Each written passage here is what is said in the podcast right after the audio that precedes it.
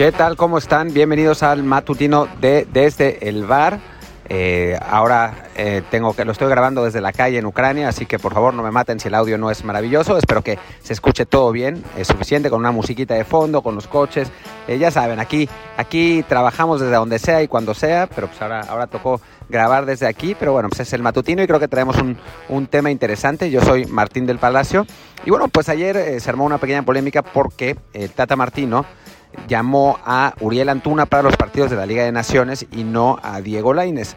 Llama la atención porque, bueno, pues Diego cerró bastante bien la temporada en, en España, es un jugador que, que bueno, pues no, no tenemos muchísimos jugadores en, en, las mejores ligas y privarse de uno, pues es, es poco común, eh, digámoslo, ¿no? Y para meter a Antuna, que bueno, pues tampoco es que haya roto la Liga Mexicana, ni mucho menos. Ahora, yo tengo un primer comentario que es medio en broma, medio en serio. A mí me parece bien porque Antuna es el rey de la CONCACAF, es el garrincha de la CONCACAF. Eh, si alguien puede rendir en la Nations League es precisamente Antuna, porque va a enfrentar a esos rivales de CONCACAF que también le van. Eh, Diego Laines no ha jugado muchos partidos contra CONCACAF, así que no sabemos, es una incógnita. Ahora, más allá de la broma, creo que perfectamente Martino podría haber llevado los dos, ¿no? O sea, no, no me parece tan, tan descabellado.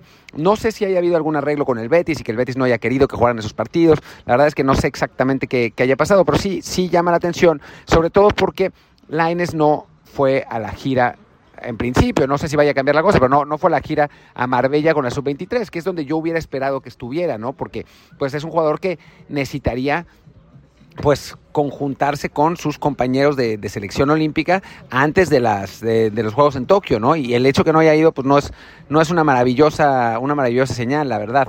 Eh, y bueno, y en general creo que, que todo hay una, hay una decisión antes de, entrar con, la, con el balance, hay una decisión que sí me gustó, que fue que no fuera Pizarro, que también Pizarro queda fuera de la Nations League, porque ya estaba bien, o sea, está bien que, que el Tata le encanta, pero pues el tipo no es suplente en la MLS, en un equipo malo de la MLS, así que no, o sea, yo puedo entender que, que se convoquen jugadores de esa liga, pero jugadores que por lo menos jueguen y les vaya bien, no jugadores que no, que no estén jugando, ¿no? O sea, ahí sí, la verdad es que no, no, no lo entendía y me parece, me parece justo que no haya ido eh, Rodolfo Pizarro, que no esté registrado para la Nations League. Ahora, en el balance, a mí me genera cada vez más dudas, eh, Tata Martino, siendo absolutamente sinceros. Digo, obviamente habrá gente que, que, que, opine lo contrario, me parece, me parece aceptable y perfectamente razonable, pero a mí me genera más dudas eh, todo, toda esta defensa de los jugadores del MLS, toda esta defensa de que los jugadores mexicanos no tienen que salir a Europa para progresar, eh, todo, este, todo este asunto con,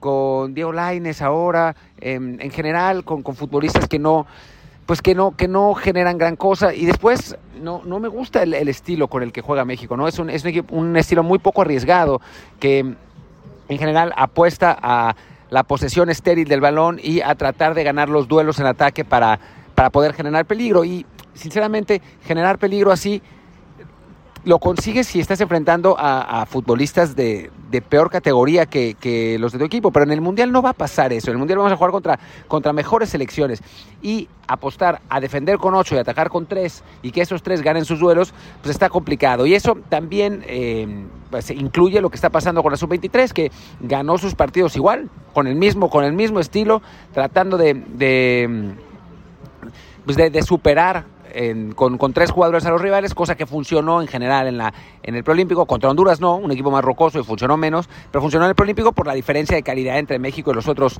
los otros países. Pero como, como filosofía de juego a mí me, me genera muchas dudas, ¿no? Que no tenemos mediocampistas, no juegan con mediocampistas que rompan las líneas, no juegan con mediocampistas que hagan pases filtrados.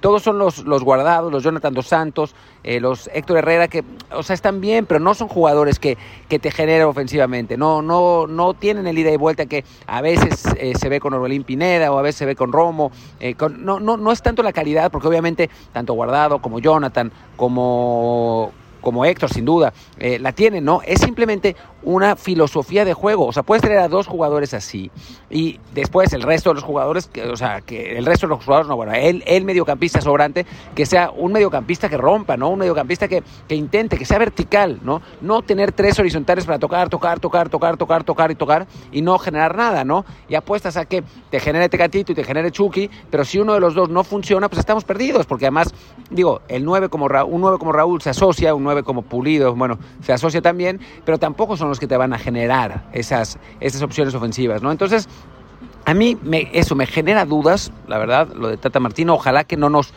que, pues, que no nos duela, que no nos, que no nos lastime en el, en el corto plazo, o en el mediano plazo, o en el largo plazo, pero si nos lastima que sea en el corto plazo para, para, poder tener un relevo y que no lleguemos al Mundial y quedemos fuera en primera ronda, ¿no? Hablamos tanto de México, que, que, importa, que, que, que frustrante es que, que México quede siempre fuera en el cuarto partido, ¿cómo puede ser?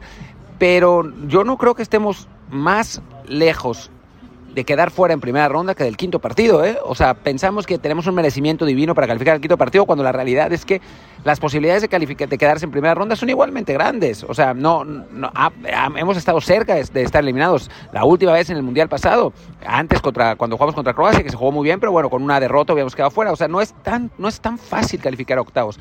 Y el paso que lleva el proceso de Tata Martino a mí me genera dudas. Ojalá que me equivoque, ¿eh? Eh, puedo perfectamente estar equivocado, lo he estado muchas veces antes, pero me genera dudas y decisiones así me generan más. En fin, eh, hoy en la, en la tarde vamos a, a tener una entrevista con Fernando Navarro, la verdad nos da, nos da mucho gusto. Va a ir en vivo por Twitch. En, desde el bar no estoy seguro cuándo, cuándo va a salir. Puede ser que salga hoy mismo también.